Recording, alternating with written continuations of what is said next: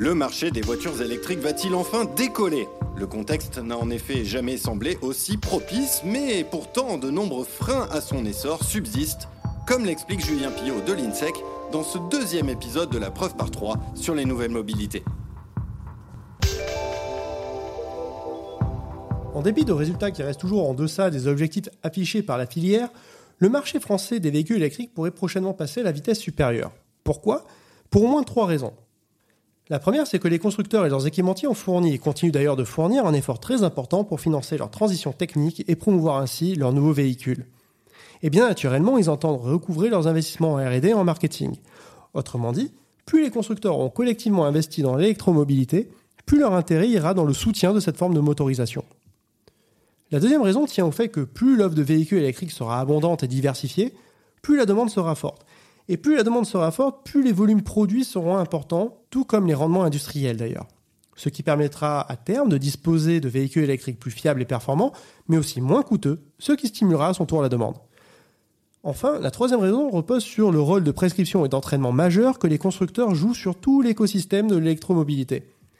Plus il y aura de véhicules électriques en circulation, plus il sera rentable d'exploiter des bornes électriques de recharge ou par exemple de produire des pièces ou des services spécifiquement dédiés à ce type de véhicule. Alors, est-ce à dire que tous les feux sont ouverts pour le véhicule électrique? On n'en est pas là et de nombreux obstacles sont encore à franchir. Les principaux freins à l'adoption sont aujourd'hui bien connus. On a d'abord le coût d'acquisition, car même en étant subventionné, comme c'est le cas en France grâce au bonus écologique de 6 000 euros que le gouvernement envisage d'ailleurs de réduire, ces véhicules restent moins compétitifs sur le plan tarifaire que la plupart des citadines thermiques. Et l'économie réalisée à l'usage ne parvient pas toujours à gommer ce différentiel. Le deuxième frein à l'adoption concerne l'autonomie des batteries et nous permet de souligner d'ailleurs un bien curieux paradoxe. Une voiture électrique, elle dispose en moyenne d'une autonomie de 160 km alors qu'un Français parcourt en moyenne 50 km par jour. Donc a priori, il n'y a aucun problème d'autonomie. Alors, d'où vient cette anxiété? Tout simplement parce que les clients potentiels ne basent pas leurs intentions d'achat sur un trajet moyen, mais sur les trajets dits exceptionnels.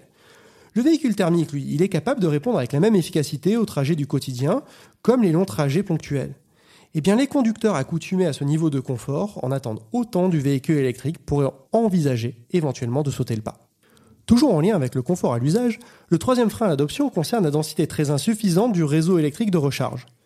Et à ce niveau, avec ses 0,44 bornes pour 1000 habitants, la France est à la traîne. Elle est bien loin des 2,53 bornes pour 1000 habitants des Pays-Bas par exemple. Or, il est impossible de lever l'anxiété liée à la panne sans un réseau de recharge qui soit visible et accessible. Et il est impossible en retour de financer le déploiement d'un tel réseau sans une masse critique de véhicules électriques en circulation, ou quand le serpent se mord la queue. Et pendant ce temps-là, comment se porte le marché des SUV Eh bien très bien, merci pour lui.